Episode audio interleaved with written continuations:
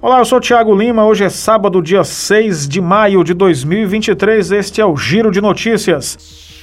Líder do PT na Assembleia Legislativa do Ceará, o deputado de Assis Diniz, comentou a relação de desgaste entre o presidente da casa, Evandro Leitão, e o seu partido, o PDT, ao defender novamente a candidatura do parlamentar na disputa à Prefeitura de Fortaleza em 2024 e sua filiação ao PT, o petista afirmou que Evandro, abre aspas, já foi colocado para fora, fecha aspas, pelo seu partido desde o pleito do ano passado.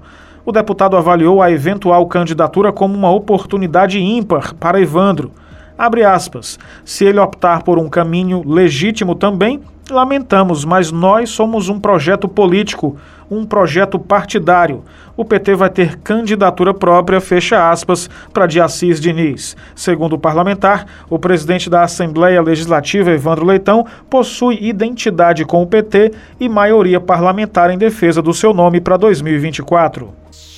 Uma criança de 11 anos foi hospitalizada após ser atacada por marimbondos em uma escola de Quixadá, no interior do Ceará. O caso aconteceu na escola Raimundo Marques. Após o ataque, a estudante sentiu fortes dores e o rosto ficou inchado.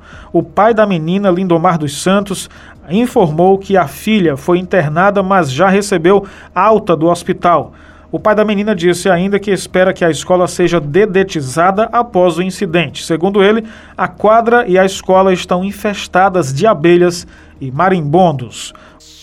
O Giro de Notícias tem produção, edição, locução e sonoplastia de Tiago Lima.